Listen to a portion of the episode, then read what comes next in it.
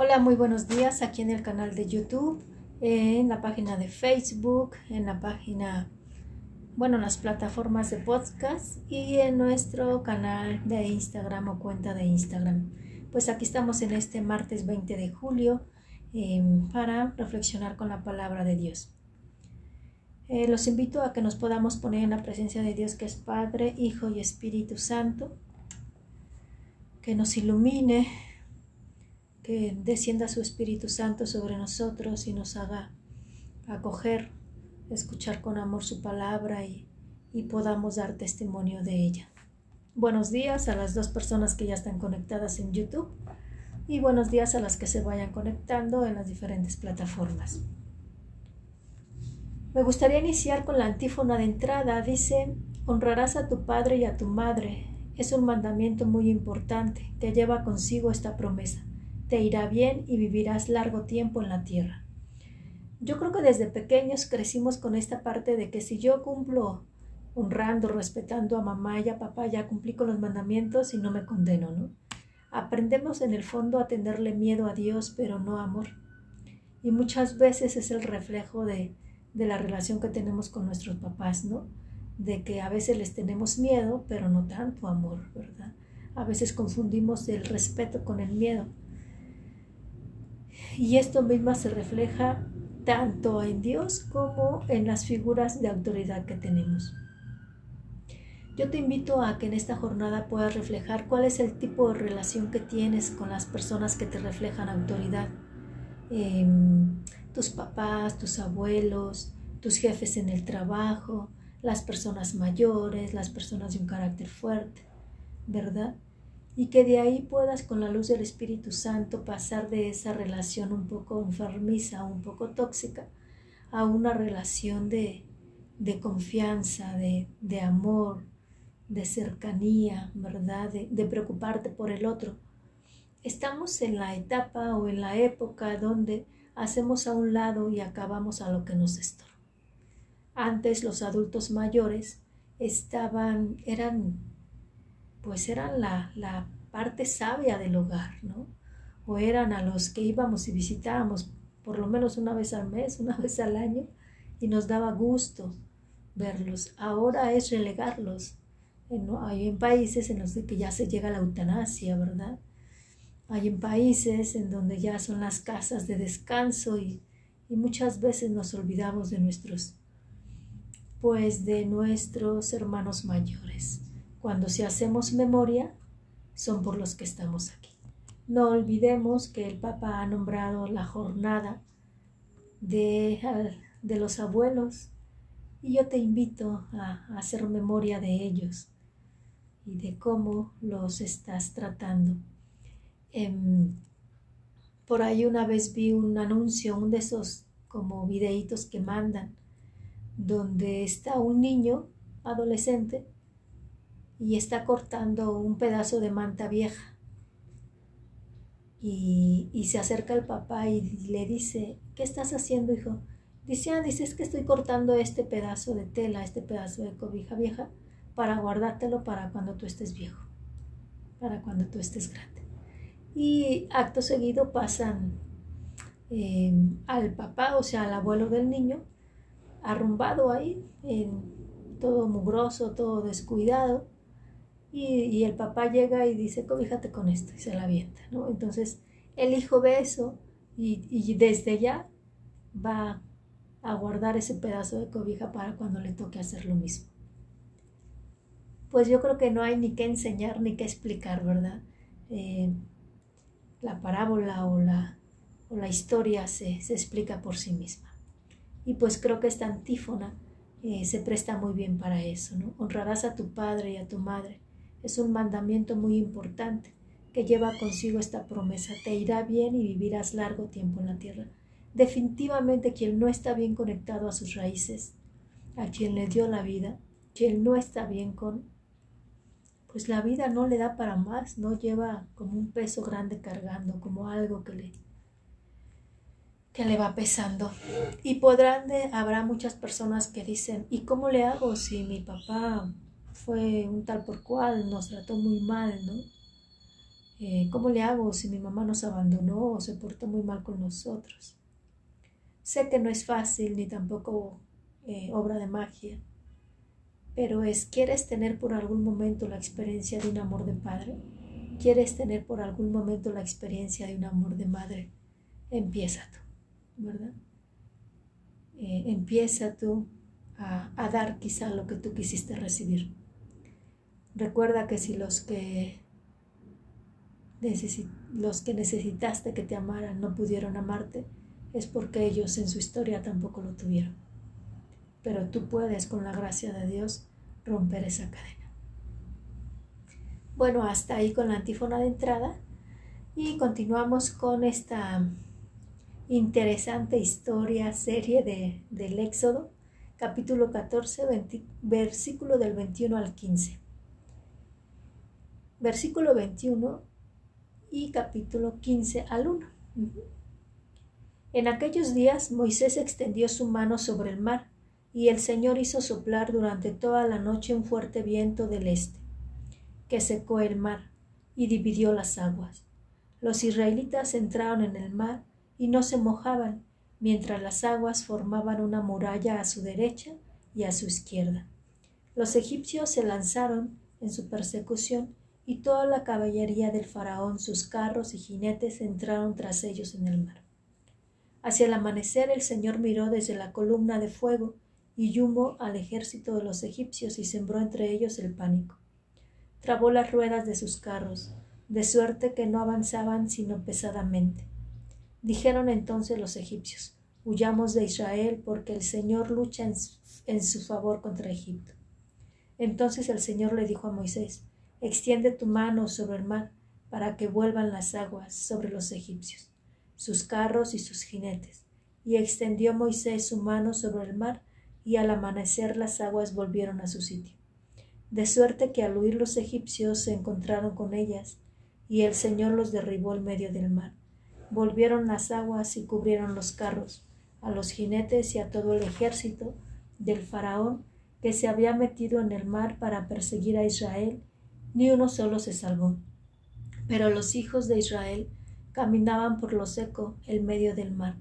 Las aguas les hacían muralla a derecha e izquierda. Aquel día salvó el Señor a Israel de las manos de Egipto.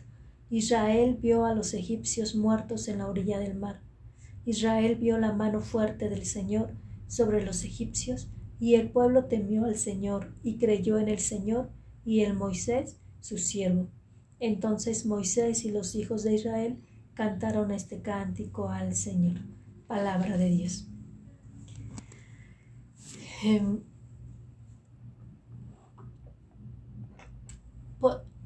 a veces podemos escuchar estas lecturas y decir, son eso, no dejan de ser historietas. Sin embargo, yo te invito a que voltees a, tu, a ver tu vida y ver aquellas escenas en donde sentiste que no podías salir de ahí, que, que, a nivel humano eras incapaz de, salir vivo ¿no? de, de esos acontecimientos. Te invito a que mires cuáles son tus miedos, cuáles son tus egipcios, ¿no? Que, que sientes que te vienen pisando los talones, que sientes que vienen sobre ti y que te, que te oprimen, ¿no? Y que veas y mires hacia adelante y te sostengas con la fe en Cristo Jesús y que Él es quien te va a sacar adelante. Nosotros estamos acostumbrados muchas veces a esperar algo grandioso, algo mágico. E incluso, por ejemplo, si Dios salva de la muerte a, a mi pareja, a mis hijos, a mi novia, si Dios hace que, que pase mi examen, creo en Él, si no, no creo. Esa no es fe y esa no es una verdadera relación con Dios. Es como una etiqueta de Dios, una, una figura falsa de Dios que es aquel que, que lo comparo, quizás sin darme cuenta, con aquel que me está cumpliendo todo, ¿no? Pero mientras no me cumple lo que yo quiero, pues ya no creo en Él. Y por eso es tan fácil eh, cambiarnos, por ejemplo, de religión, de sectas, cambiarnos a dejar de creer en un Dios y, a irnos a, a, una lectura de café, a una de horóscopos, a todo lo que ahora se da de ideologías y pseudo espiritualidades, como constelaciones familiares, como el Tai Chi, y tantas cosas que yo podría normar, nombrar, ¿verdad? Que podemos poner nuestra confianza falsa ahí. Que solamente lo que se ve y lo que se palpa se cree. O si sentimos esa pseudo paz en el momento, creemos en ella, si no, no. Y créanme que es más común de lo que nos de lo que podemos creer. Ya nos da miedo escuchar reglas, nos da miedo hablar de mandamientos. Es más, podemos caer en criticar y juzgar a la misma iglesia sin ni siquiera conocerla,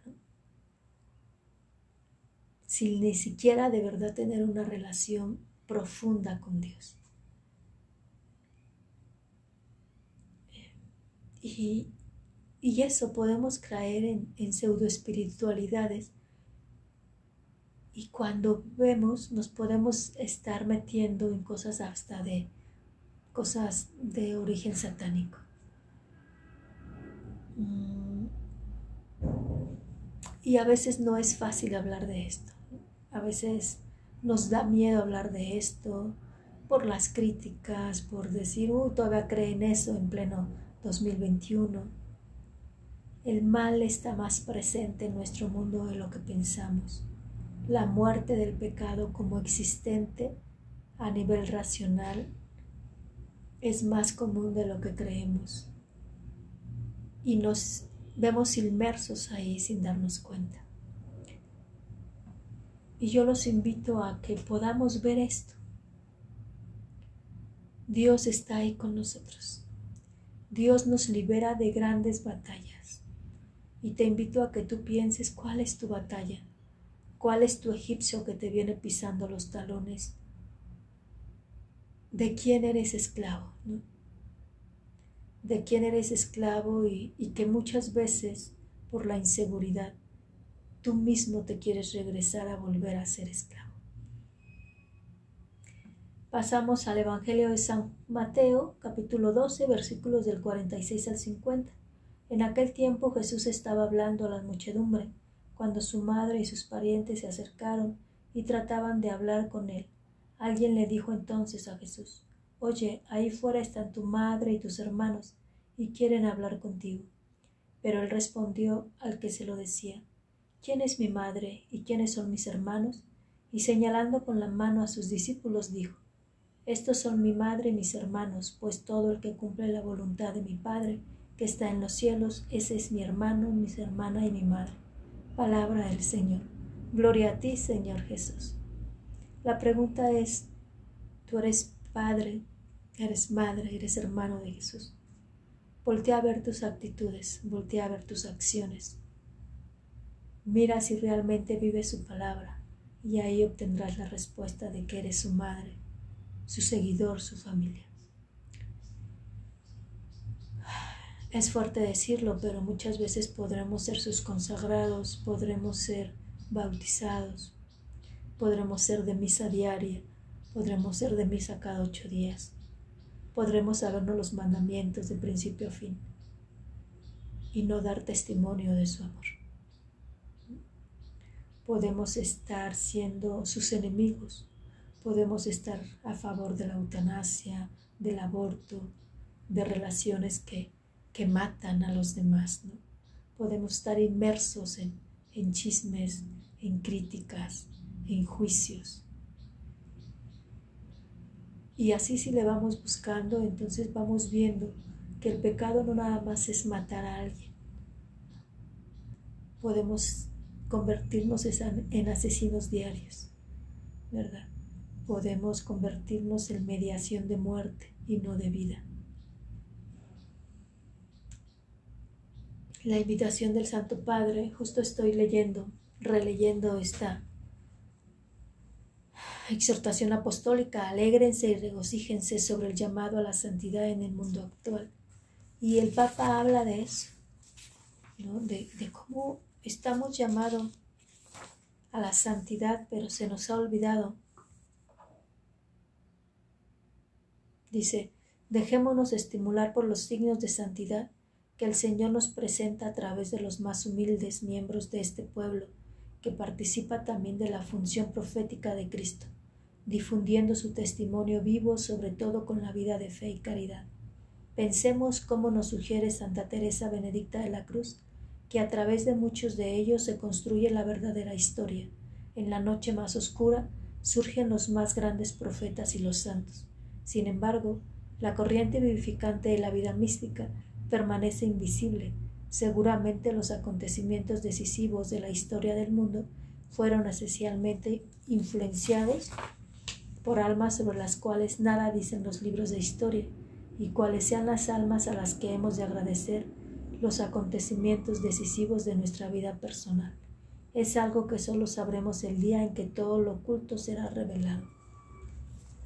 Recordemos nuestra historia y allí ha de haber algún santo, como dice el Papa, con tenis, con pantalones de mezclilla, con velo en la cabeza, una santa que no se despegaba de la cocina, ¿no? que nos hacía presente el amor de Dios.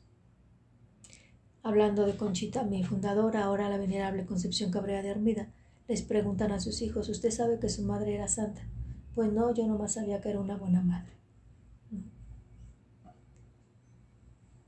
Entonces, te invito a que puedas reflexionar en esta lectura, te invito a que puedas reflexionar en esta invitación que nos hace el Papa de la jornada de, los abuelos, ¿no? ¿Cómo estamos siendo mediaciones de vida? ¿O estamos siendo mediaciones de muerte? ¿Cuáles van siendo nuestros egipcios? ¿O si nosotros mismos vamos siendo egipcios? No olvides compartir estas reflexiones si te ayudan, darle clic a la campanita, poner en, contacto a las jóvenes, a los jóvenes que experimentan el llamado a la vida religiosa sacerdotal, para que podamos apoyarlos en su discernimiento. Eh, no dejes de orar por las personas que más están sufriendo. No dejes de orar por, por todas las personas que murieron en pecado, por aquellas personas que aunque no conozcas están a punto de morir, que puedan reconciliarse por las personas que están en el purgatorio. Se habla muy poco de esto y a veces creemos que esto ya pasó de moda. El, amor de Dios es, amor, es grande y Dios no quiere nuestra condenación. Si Dios se dio, quiere decir que existe el pecado. Y entonces nos invita a estarnos ofreciendo en unión con Él por la salvación de todo el mundo, la salvación de las almas. Y te podrás preguntar, pero ¿por qué no oro por todas las almas, por todos los que han muerto, especialmente aquellos que, que no tienen quien ore por ellas, por tus antepasados, tus familiares y por todos los que están o estamos en pecado? Tu hermana María Guadalupe Ortega Sánchez, religiosa de la Cruz. Dios te bendiga. Nos, primeramente Dios, nos vemos mañana. No olvides, vale la pena ser de Jesús. Vale la pena ser tu vida ofrenda en bien de los sacerdotes y la salvación del mundo.